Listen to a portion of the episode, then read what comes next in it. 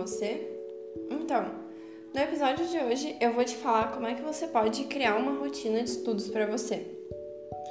Eu vou te dar dicas, é, essas dicas né, desse episódio, em dois temas, assim, teoricamente. Primeiro eu vou falar das dicas para sua produtividade, tanto na hora de estudar quanto na hora das aulas, e depois as dicas para você se organizar e organizar os seus estudos.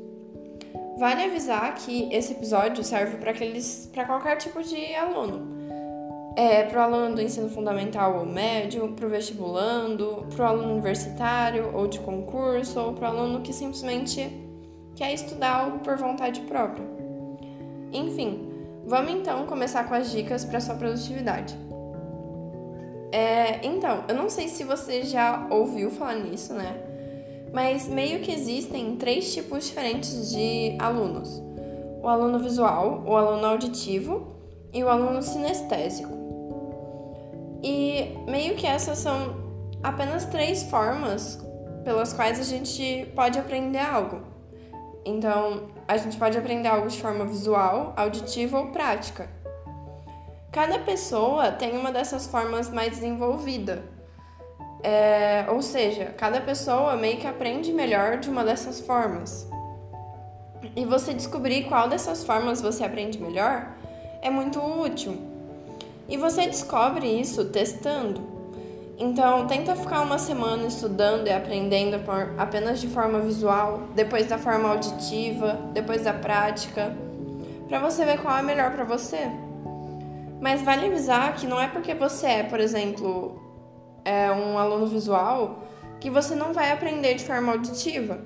Você consegue aprender das três formas, mas tem uma dessas formas que você vai aprender melhor e de uma forma mais marcante, entende? Então, descobrir que forma que é essa vai te ajudar muito a estudar mais. Enfim, é, eu quero falar mais profundamente sobre cada um desses tipos de aprendizagem agora. Vamos começar com o aluno visual. O aluno visual é aquele que aprende e estuda melhor por meio de estímulos visuais. Então, gráficos, escrita, leitura, mapas, mapas mentais, desenhos e por aí vai. A memória visual desse aluno é muito boa também. E um jeito bem eficiente dele aprender mais durante as aulas é ele fazer anotações ou mapas mentais durante as aulas. É, a escrita é uma forma muito útil de você aprender algo, porque ela estimula a sua visão e ela é uma atividade ativa. Atividades ativas que exigem mais esforço e concentração são melhores para aprender e estudar algo, tanto para o aluno visual quanto para os demais alunos. Um jeito bem eficiente de estudar é você traduzir o que você aprendeu nas, é, tipo, na aula ou o que você leu nas suas próprias palavras.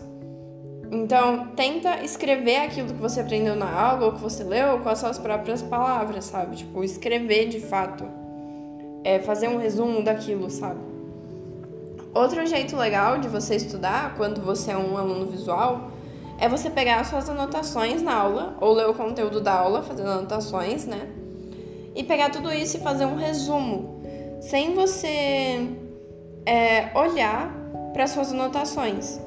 Isso te ajuda a forçar a se lembrar mais das coisas que você aprendeu e também faz com que você escreva com as suas próprias palavras, sabe?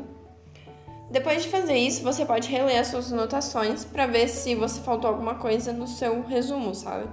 E aí o que faltar você acrescenta. Eu recomendo não apenas ler, porque ler, querendo ou não, é uma atividade bem mais pacífica do que escrever resumos. Ler fazendo anotações já é mais eficiente, mas ler, fazer anotações e os resumos já é muito mais eficiente. É, se você tiver pouco tempo de estudo, deixa para fazer resumos é, nas matérias novas que você está tendo ou naquelas que você tem mais dificuldade, deixando as matérias que você já sabe mais ou que você já entende melhor para você apenas ler e fazer anotações. Assim você otimiza o seu tempo, sabe? Bom, vamos agora então falar sobre, a, sobre o aluno auditivo. O aluno auditivo é aquele que aprende melhor com estímulos sonoros e ele precisa de silêncio para ele poder aprender e se concentrar mais. a música pode ser útil para esse aluno também, para aqueles para aquele aquele estilo de música, quer dizer, né? Mais ambiente, instrumental, sabe? E na hora das aulas, tipo, da sala de aula, né, na sala de aula, é bom esse aluno focar o máximo de atenção no que o professor fala, evitando fazer anotações. Esse aluno pode também, caso ele queira, né, para se lembrar, fazer pequenas anotações ou até gravar a aula para recorrer a ela depois, caso é, você tenha medo de se esquecer algo. Inclusive, nesse momento agora de pandemia, é bem fácil você gravar as aulas, né? Então, fica aí a dica. É, o aluno auditivo, ele aprende melhor ouvindo, mas também falando, né? Um jeito legal de aprender e estudar de forma mais ativa é falar a matéria como se você estivesse ensinando alguém o conteúdo que você está estudando. Porque isso vai exigir você falar e também vai exigir você falar com as suas próprias palavras. Ouvir audiobooks, podcasts, documentários e vídeos também ajuda esse tipo de aluno a estudar, mas essa é uma forma passiva de estudo, querendo ou não, sabe? Que nem ler é uma forma de estudo passivo para quem é um aluno visual, sabe? É... Agora então vamos falar sobre o aluno sinestésico. Esse aluno aprende melhor com a prática e ele é um aluno que precisa se mexer para ele poder aprender. Ele não gosta para poder aprender mais, né? Ele não gosta de ficar quieto e, infelizmente, nas aulas mais tradicionais e teóricas, esse aluno não pode aprender com o seu potencial máximo.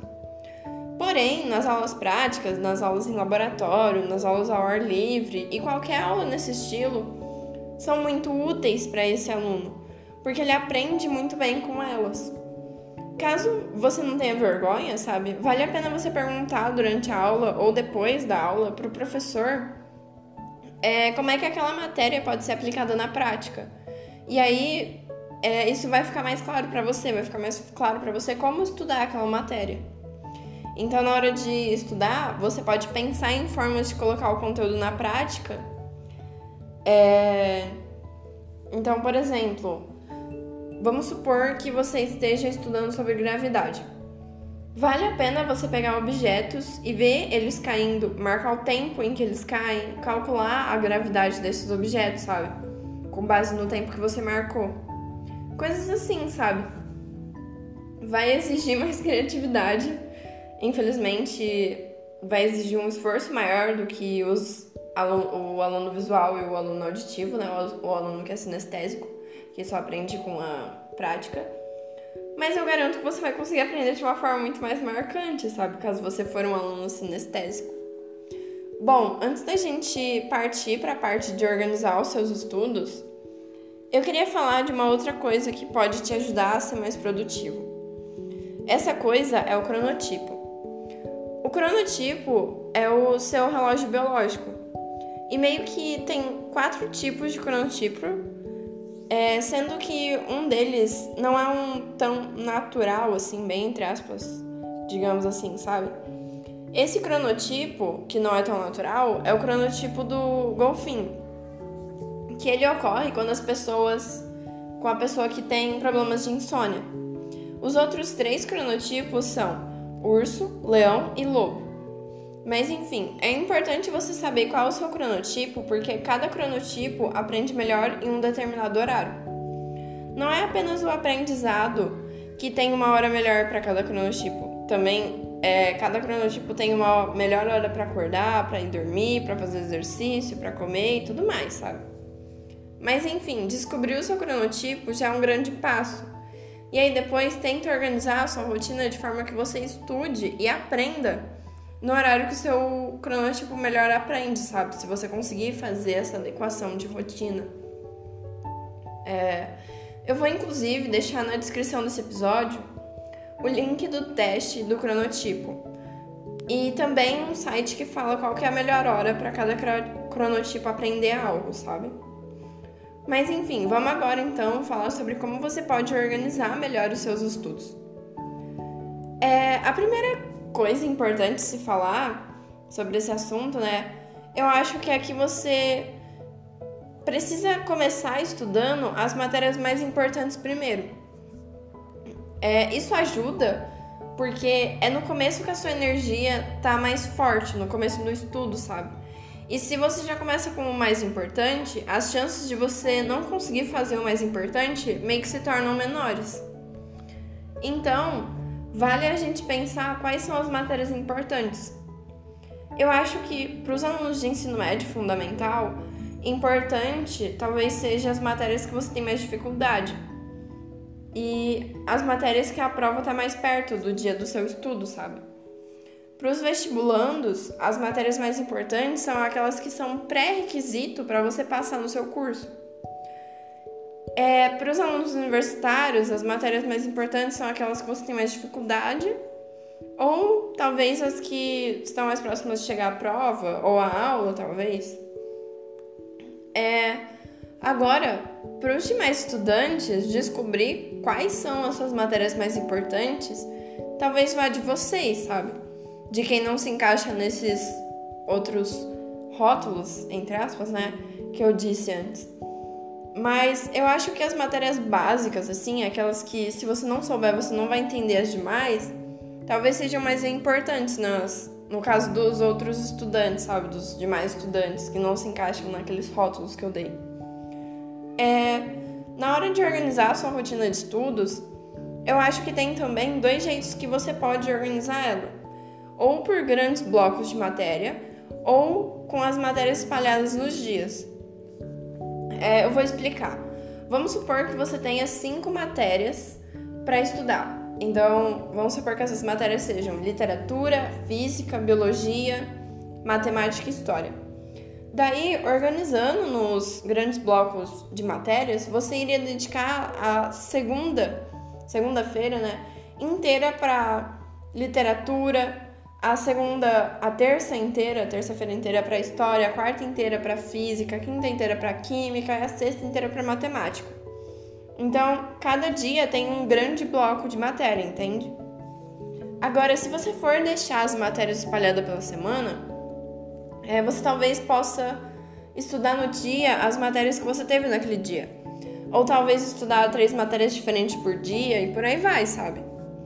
Vai de você qual é o melhor jeito para você organizar é, quando você vai estudar cada matéria. Mas tenta testar ambos os jeitos e ver qual é melhor para você. É importante para se organizar mais e melhor ter uma lista de tarefas para você poder anotar as disciplinas que você precisa estudar. Para você anotar os, as tarefas, os deveres, para anotar os exercícios e as leituras e por aí vai, sabe? Você pode ter uma agenda para isso ou usar um aplicativo ou um caderno também. Caso você queira usar um aplicativo, o aplicativo do Trello é muito bom e ele te permite compartilhar suas tarefas com outras pessoas. Então, em trabalhos em grupo, esse aplicativo pode ser um grande aliado, sabe? É, enfim, é isso. Eu espero que essas dicas possam ser úteis para você criar uma rotina de estudos. E até o próximo episódio.